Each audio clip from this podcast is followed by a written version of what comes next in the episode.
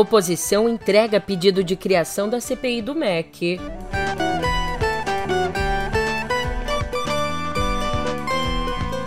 E Pedro Guimarães, o presidente da Caixa, é acusado de assédio sexual.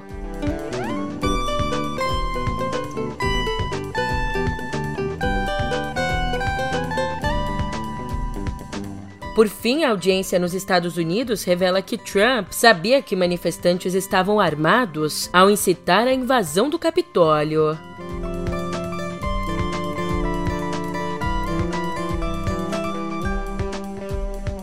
Um ótimo de uma tarde, uma ótima noite para você. Eu sou a Julia Keck e vem cá, como é que você tá, hein? Quarta-feira, dia 29 de junho, o mês tá acabando e o cerco tá fechando. Eu juro que eu não pensei nessa rima. Bom, o mês está acabando e o cerco está fechando para o governo no que diz respeito às denúncias no Ministério da Educação. E isso é o que eu te conto agora no pé do ouvido. É,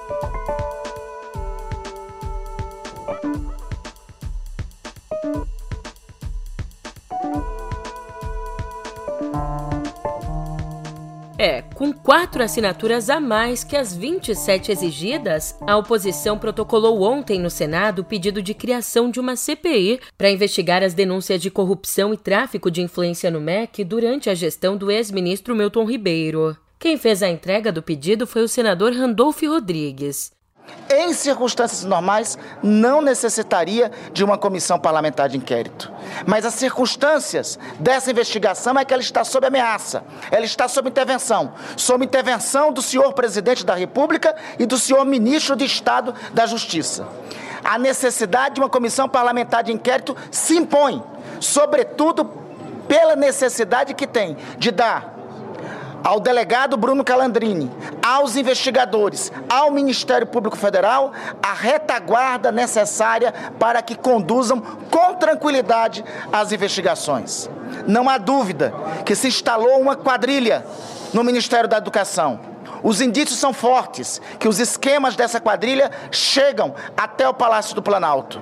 O medo que tem o senhor Jair Bolsonaro, das declarações do senhor Milton Ribeiro, o medo que tem o senhor Jair Bolsonaro das declarações do senhor Gilmar e do senhor Arilton dão conta, inequivocadamente, de que existe é, indícios de que esse esquema de corrupção tem tentáculos no Palácio do Planalto.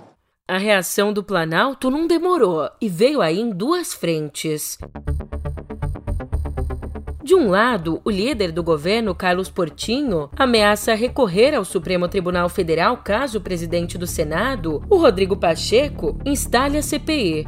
O Portinho alega que existem outros pedidos na fila e que a ordem cronológica deve ser respeitada. Do outro lado, o governo recorre à velha tática de ó, abrir a mão, acelerando a liberação de verbas via orçamento secreto para esvaziar a comissão. Escuta essa. Desde a prisão de Ribeiro no último dia 22, em poucos dias já foram liberados 3 bilhões e 200 milhões de reais, o que equivale a cerca de 20% do total previsto para esse ano. E enquanto a oposição aguarda que Pacheco leia em plenário o requerimento para que a CPI possa ser instalada, no Supremo Tribunal Federal, a ministra Carmen Lúcia encaminhou à Procuradoria-Geral da República o pedido de investigação sobre a suposta interferência do presidente Jair Bolsonaro na investigação da Polícia Federal sobre a corrupção no MEC. Para você puxar na memória, em uma conversa interceptada pela PF, Milton Ribeiro disse à filha que Bolsonaro havia lhe telefonado dos Estados Unidos dizendo ter um pressentimento de que fariam uma busca e apreensão contra o ex-ministro. E você tá bom, pai? Tudo tá bem, caminhando. É. Muita coisa meia. Hoje o presidente me ligou, ele está com pressentimento novamente que eles podem querer atingi-lo através de mim, sabe? Ele, é que eu tenho mandado versículo para ele, né? Ah, ele quer que você pare de mandar mensagem? Não, não, não é isso. Ele, ele, ele acha que vão fazer uma busca e apreensão em casa, sabe? É muito triste. Então, bom, isso pode acontecer, né? Se, se houver indícios, né? Mas não é porque, meu Deus. Ó, vou te contar, hein? Eu sei aqui que Bolsonaro é várias coisas, mas sensitivo é uma novidade. Se cuida, Márcia Fernandes. Show, capeta! Eu já grito mesmo. Aliás, Bruno Calandrini, o delegado da Polícia Federal que comanda a investigação sobre o MEC, acabou de deixar a coordenação de inquéritos especiais, que é responsável por autoridades com foro privilegiado. De acordo com a Polícia Federal, ele pediu transferência em maio e vai concluir os inquéritos em andamento. Agora, uma outra informação seríssima. O presidente da Caixa Econômica Federal, o Pedro Guimarães, está sendo investigado pelo Ministério Público Federal devido a denúncias de assédio sexual a funcionárias da instituição, como revelou a coluna de Rodrigo Rangel. Ali, pelo menos cinco servidoras confirmaram aos repórteres o que chamaram de toques íntimos não autorizados e convites heterodoxos. Guimarães, um dos colaboradores mais próximos do presidente Jair Bolsonaro, já responde a um processo de assédio moral por ter obrigado funcionários a fazerem flexões durante uma solenidade. E, segundo a coluna de Lauro Jardim, Pedro Guimarães deve se demitir da presidência da Caixa ainda na manhã de hoje.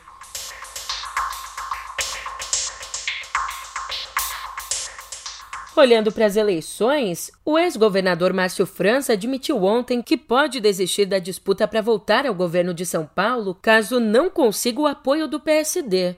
O PSD que está dividido entre ele e o bolsonarista Tarcísio de Freitas. Bom, se abrir mão da candidatura, França deve anunciar apoio ao petista Fernando Haddad, fortalecendo a aliança nacional entre o PT e o PSD.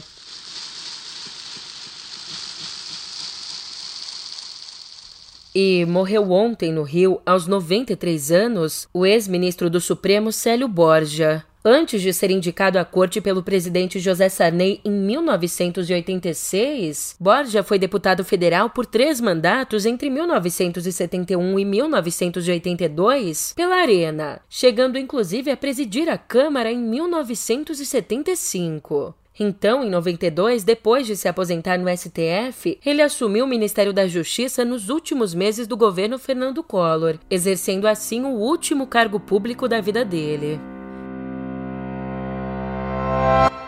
Já lá fora, ao incitar uma multidão de apoiadores a invadir o Capitólio em 6 de janeiro do ano passado, o ex-presidente Donald Trump sabia sim que havia manifestantes armados entre os apoiadores. Essa revelação foi feita ontem em mais uma audiência pública da CPI que investiga o ataque à sede do Legislativo. E ali, num depoimento, a assessora da Casa Branca, Cassidy Hutchinson, acrescentou que Trump queria se juntar aos manifestantes, mas foi contido por seguranças.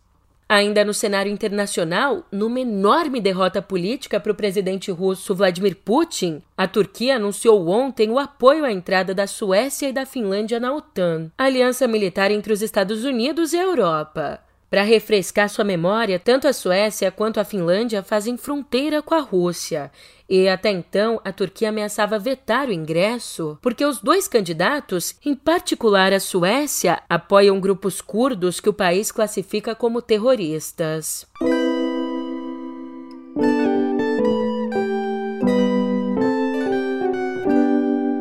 E aqui em Viver o Anuário Brasileiro de Segurança Pública. O levantamento que foi divulgado ontem nos mostra que de 2020 para 2021 houve uma queda de 6% nas mortes violentas aqui no nosso país. Em números, em 2020 nós tivemos 50.400 mortes violentas, enquanto no ano passado foram registradas 47.500. E, portanto, com esse dado do último ano, nós temos aqui o menor índice de morte por violência intencional desde 2011, quando houve 47.200 óbitos desse tipo. E por mais que, na medida do possível, esse seja um resultado positivo, é importante dizer que nem todas as regiões do Brasil registraram queda. A região norte teve aí uma alta de 9% no ano passado.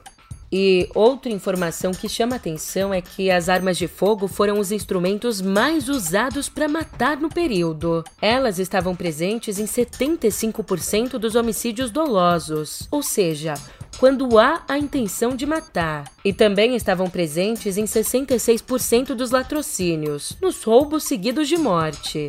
Aliás, já que eu falei em homicídio e latrocínio, eu te digo que os homens são vítimas em mais de 90% desses casos, enquanto os negros são os maiores alvos, vítimas em 78% dos homicídios e 84% das mortes cometidas por policiais. Mas, obviamente, as mulheres não saem ilesas.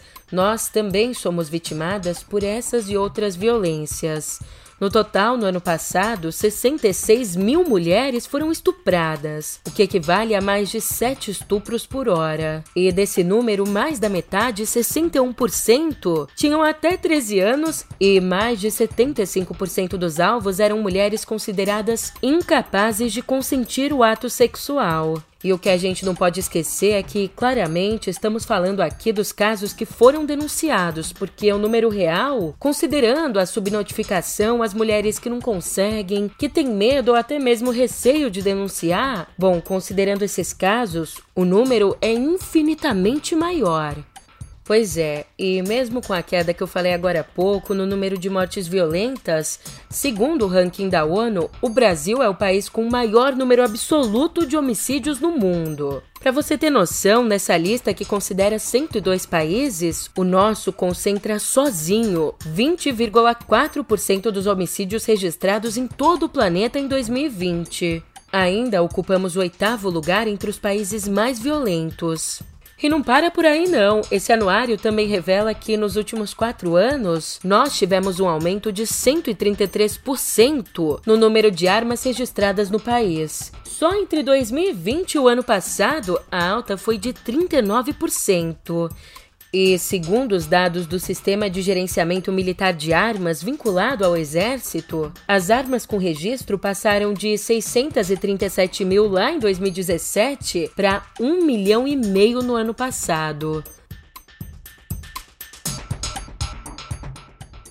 E mudando de assunto, ainda ontem aconteceu a audiência pública do Ministério da Saúde que discutiu o manual sobre aborto editado pelo próprio Ministério. Um manual direcionado a profissionais de saúde que afirma que não existe aborto legal no Brasil. O encontro contou com uma segurança reforçada pela Polícia Militar, que instalou grades em volta do prédio do Ministério e ainda colocou um detector de metais nos acessos do auditório. E essa audiência aconteceu aí de uma forma um pouco esquisita, meio embolada. Olha, segundo o Ministério, a intenção do evento seria promover o debate, ouvir a sociedade civil e demais interessados no tema. Mas algumas entidades ligadas aos direitos da mulher informaram que não conseguiram participar da audiência, tendo credenciamento vetado. E se por um lado organizações interessadas não puderam participar do evento, por outro lado, se imagina a lista de convidados do Ministério da Saúde, né? Ali apareceram nomes como o da deputada bolsonarista Bia Kisses, também o nome de uma conselheira de Donald Trump, a Valerie Hilber, e como se já não fosse o bastante, o da juíza Joana Ribeiro, que forçou uma menina de 11 anos a não abortar, uma criança que engravidou após ser estuprada em Santa Catarina. E bom, agora você escuta algumas das falas da audiência, começando com Biaquices. Quando eu comecei a acompanhar esse assunto aqui no Ministério da Saúde, o que a gente via é que pelo fato da, da palavra da mulher valer, mas não haver a necessidade de denúncia, infelizmente o que acontecia eram falsas, falsas afirmações de estupro e a mulher, então, ela podia abortar como se fosse um aborto daqueles previstos na lei. E, portanto, eu quero, em primeiro lugar, dizer que só essa mudança ela já caminha no sentido da valorização da, valorização da vida e tem que ser aplaudida.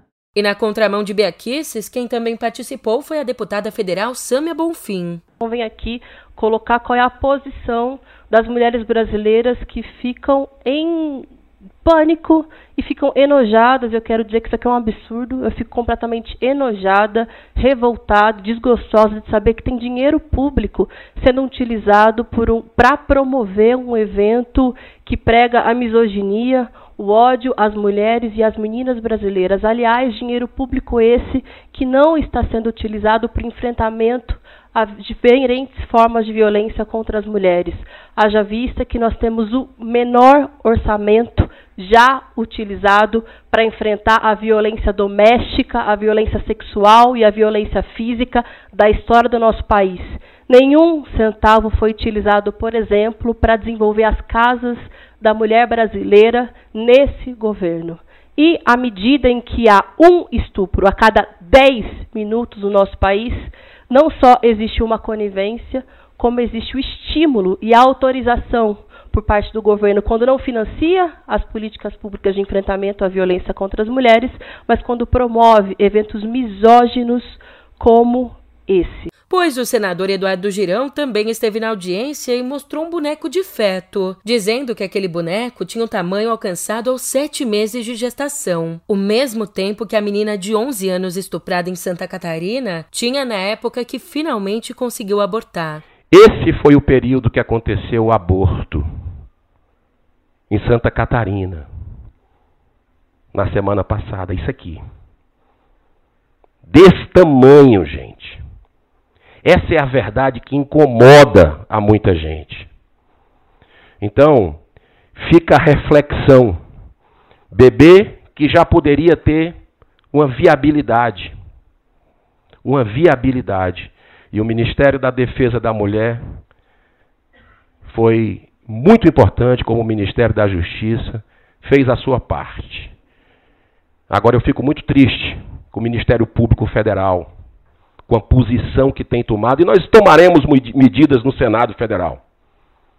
Tomaremos medidas, porque a militância ideológica não pode estar acima da ciência, da vida, das leis do país. Enquanto isso, mesmo sem participar da audiência pública, o ministro da Saúde, Marcelo Queiroga, fez questão de marcar posicionamento na discussão. Durante um evento em Lisboa, ele afirmou que o aborto é crime.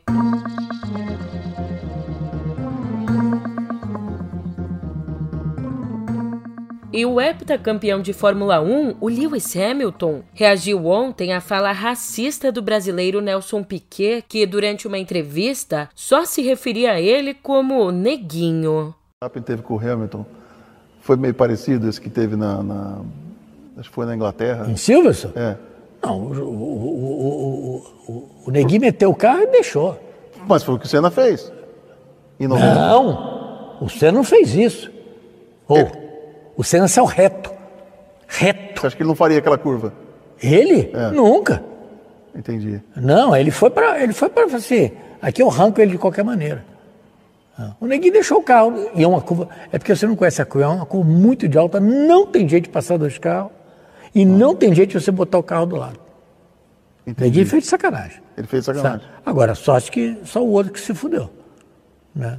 Ele teve muita sorte. Então, num tweet em português, Lewis Hamilton, que é o único corredor negro na categoria, disse, abre aspas, Vamos focar em mudar a mentalidade. Fecha aspas. Já em um outro tweet, esse inglês, ele afirmou ter sido alvo desse tipo de atitude a vida toda, escrevendo ainda que chegou a hora de agir.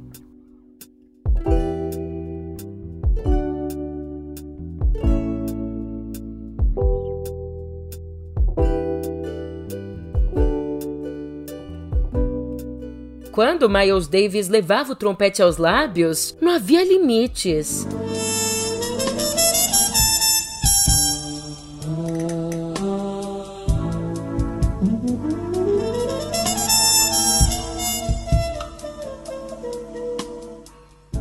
Praticamente todas as vertentes de jazz entre o fim dos anos 40 e a morte dele o tiveram como protagonista ou até mesmo como desbravador.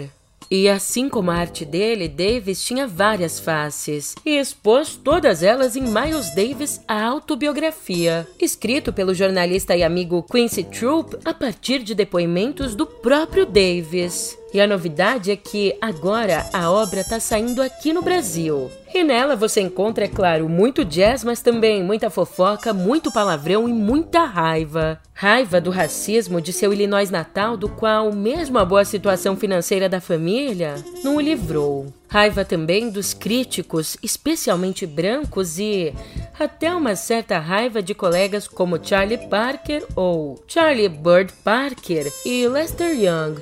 Raiva por não se interessarem pela teoria musical. Como Miles Davis disse, aspas, conhecimento é liberdade e ignorância é escravidão. É como se houvesse uma mentalidade de gueto que dissesse que eles não devem fazer certas coisas porque essas coisas são reservadas aos brancos. Fecha aspas.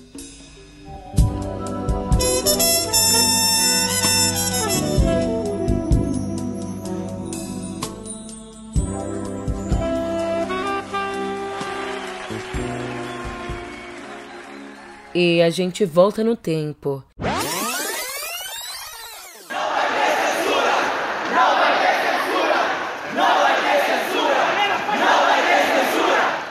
Setembro de 2019, Bienal do Livro do Rio de Janeiro. O então prefeito Marcelo Crivella, bispo licenciado da Igreja Universal, manda recolher a graphic novel Vingadores, a Cruzada das Crianças, por conta de um desenho de dois homens se beijando. Duramente criticada e desobedecida, a tentativa de censura foi o ponto de partida para que o pesquisador gaúcho Christian Gonzatti escrevesse o livro Pode um LGBTQIA ser super-herói no Brasil? Nessa obra, a gente encontra uma radiografia das disputas culturais que opõem a representatividade a uma cruzada conservadora contra a diversidade não só no Brasil, como o autor diz, a cultura pop sempre foi reflexo das relações de poder e dos valores da sociedade. Funciona, inclusive, mais como um termômetro das transformações sociais do que como um dispositivo de mudança. E solta o som que aqui a gente tem uma gafa em altíssimo volume.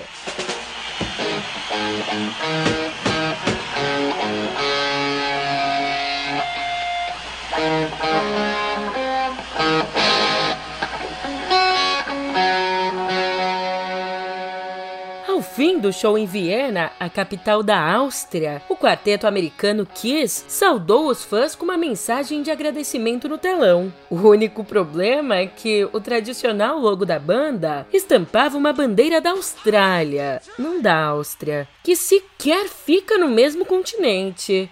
Aí você já sabe, a imagem caiu nas redes sociais. Mas o grupo que tá fazendo o torneio de despedida ainda não se manifestou. Mas tudo bem, deixa pra lá. Antes da fama, o baixista e vocalista Gene Simons era professor de inglês, não de geografia.